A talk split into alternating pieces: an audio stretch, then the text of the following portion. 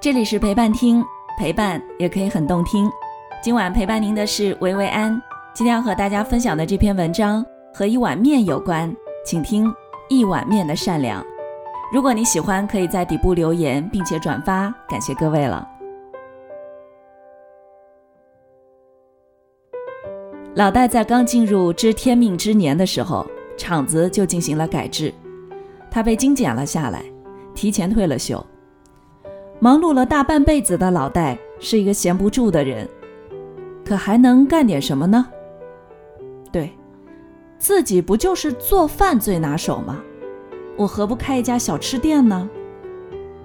说干就干，老戴就在离家不远的胡同里开了一家小面馆，以面为主，兼营一些简单的炒菜。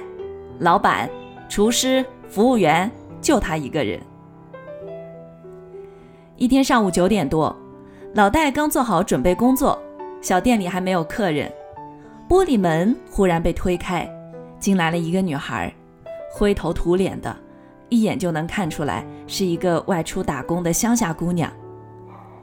女孩坐下来要了一碗肉丝面，看来女孩真是饿极了，呼呼啦啦的，不大一会儿就把面给吃光了。吃完之后，女孩说：“大叔。”我身上的钱都花完了，如果您相信我，我过两天就过来还；如果不相信的话，我就把身份证压在您这儿。这样吃白食的主啊，偶尔也能遇到。老戴是一个说不出尖酸刻薄话的厚道人，所以每次老戴都是摆摆手让他们走人。想不到今天一个乡下女孩也敢这样来吃霸王餐。老戴不由得仔细看了看女孩。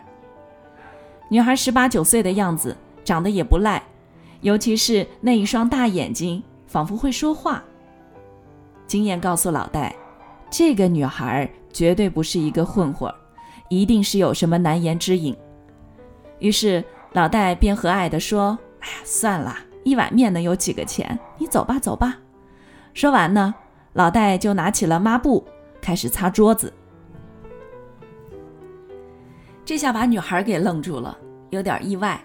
但女孩很快就回过神来，起身抢过抹布，说：“大叔，我来帮你，这样我也心安。”女孩把小店里的卫生里里外外都打扫了一遍，桌子和椅子都擦得锃亮。看着手脚麻利的女孩，老戴心中一动：“哎，姑娘，刚好我这店里也想找个帮手，你愿不愿意在我这儿做事儿啊？”我暂时每个月给你，给你一千块钱。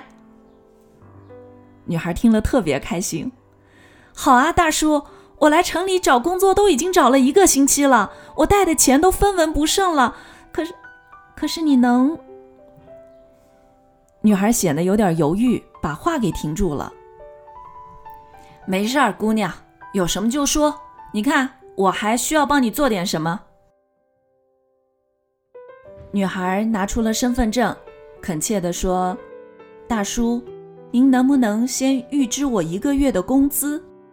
我的弟弟还在等着钱上学呢。”老戴接过身份证，立马说：“行，没问题。”令老戴意想不到的是，洗去灰尘和一身疲惫的女孩就像出水芙蓉，非常的清纯漂亮，说话的声音干脆利索。让人看了听了，别提有多舒心了。城里人啊，大多都看惯了浓妆艳抹，听腻了嗲声嗲气，这种淳朴的气质还真不多见。于是老戴的小店里又平添了一道吸引人的风景线。更加令老戴意外的是，女孩还会做很多腌菜，什么辣椒腌萝卜、腌豆角、腌白菜等等。地道的家乡味道，老戴又新增了小笼包、臭豆腐、烤串儿等风味小吃。就这样一来，老戴小店的生意那是日渐红火，成了周围小有名气的小吃店，好多人都慕名前来。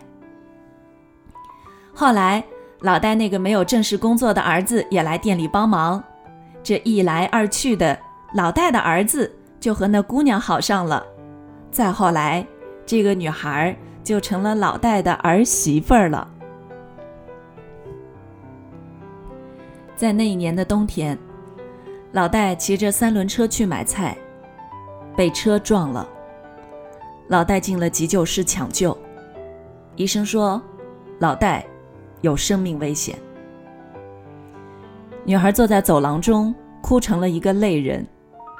她不停地对着老公说：“咱爸是好人，咱爸是好人，你知道吗？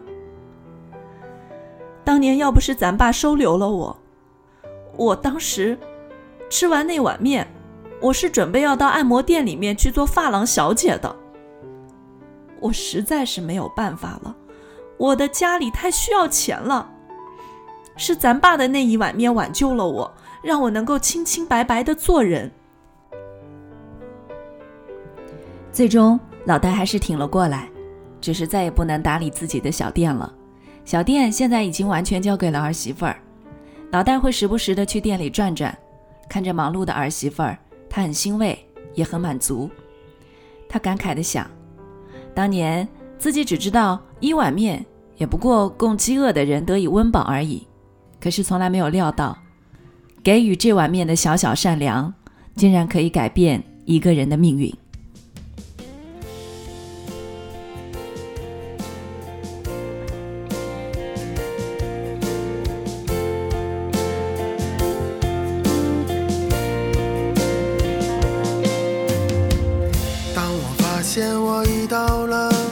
成家的年纪。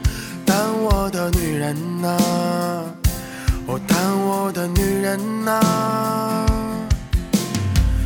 当我习惯把实话都变成了童话，哦，那我的单纯呐，那我的单纯呐。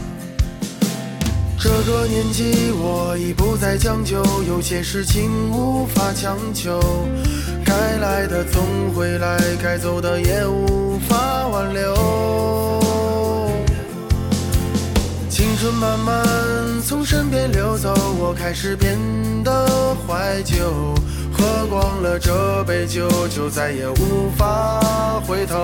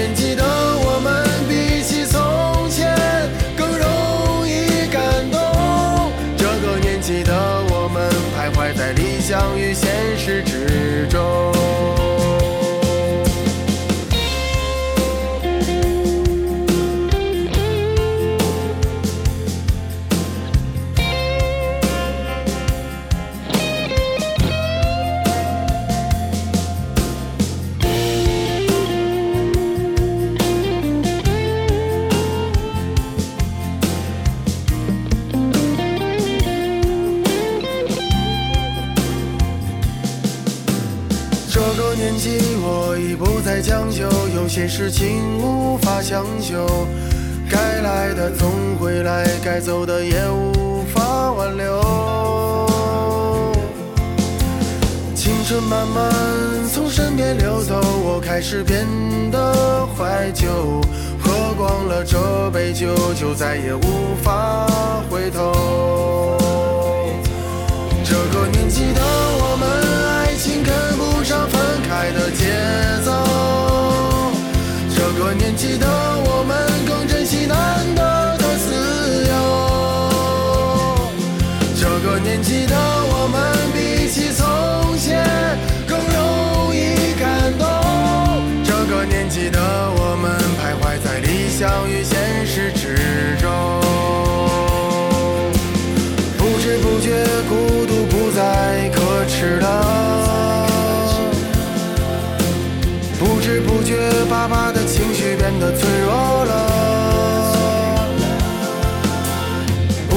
不觉，一把柴米油盐也成为压力了。不知不觉，我们也开始懂事了。